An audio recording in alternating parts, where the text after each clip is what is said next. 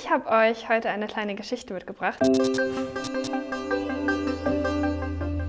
Zwei Freunde sprachen viele Abende lang miteinander über das Böse in der Welt.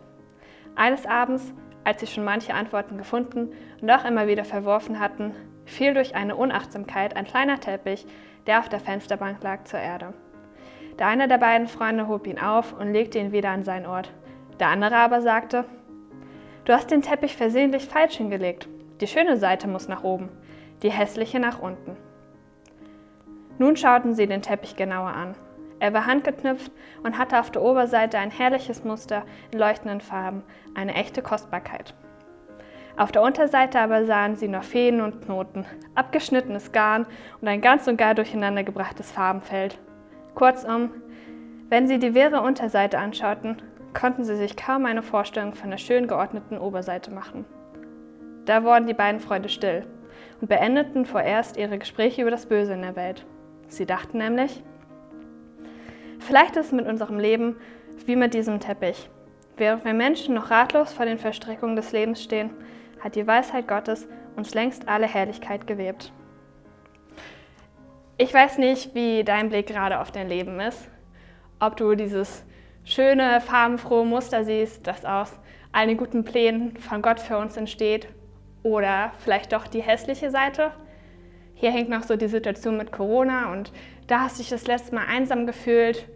Oder letzte Woche hast du noch mit deinem Partner gestritten.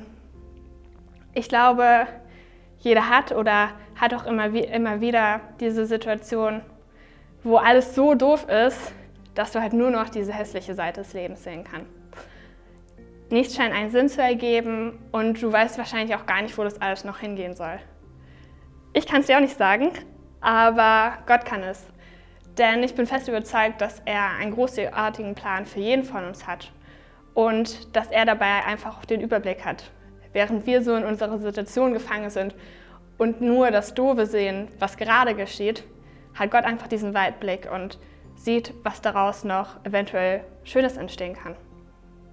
Allein zu wissen, dass jemand äh, mich in seinen Händen trägt und ja, in dieser Situation einfach Acht auf mich gibt, finde ich schon mega entlastend. Du fragst dich jetzt vielleicht aber, woher weiß ich denn, dass Gottes Pläne für mich gut sind? Ganz einfach, hat er selbst gesagt, und zwar steht in der Bibel, denn ich allein weiß, was ich mit euch vorhabe. Ich, der Herr, habe Frieden für euch im Sinn und will euch aus dem Leid befreien. Ich gebe euch wieder Zukunft und Hoffnung. Mein Wort gilt. Das steht in Jeremia 29,11. Und was man einfach hören kann, ist, dass Gott für uns nicht irgendwas Blödes im Sinn hat, sondern Heilung und Hoffnung und auch eine richtig gute Zukunft. Und was ich am krassesten finde, ist so der letzte Teil. Sein Wort gilt.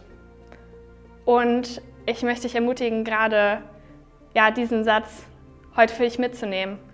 Gerade in dieser Situation, wo man vielleicht viel einsam ist und es ein perspektivlos irgendwie scheint, können wir jedes Mal zu Gott kommen und uns einfach Hoffnung schenken lassen. Und vor allem dürfen wir auch wissen, seine Pläne für uns ergeben nachher ein richtig schönes, farbenfrohes Muster und sind nicht irgendwie einzelne Fäden, die gerade noch so raushängen oder eine unbeendete Reihe eines Teppichs.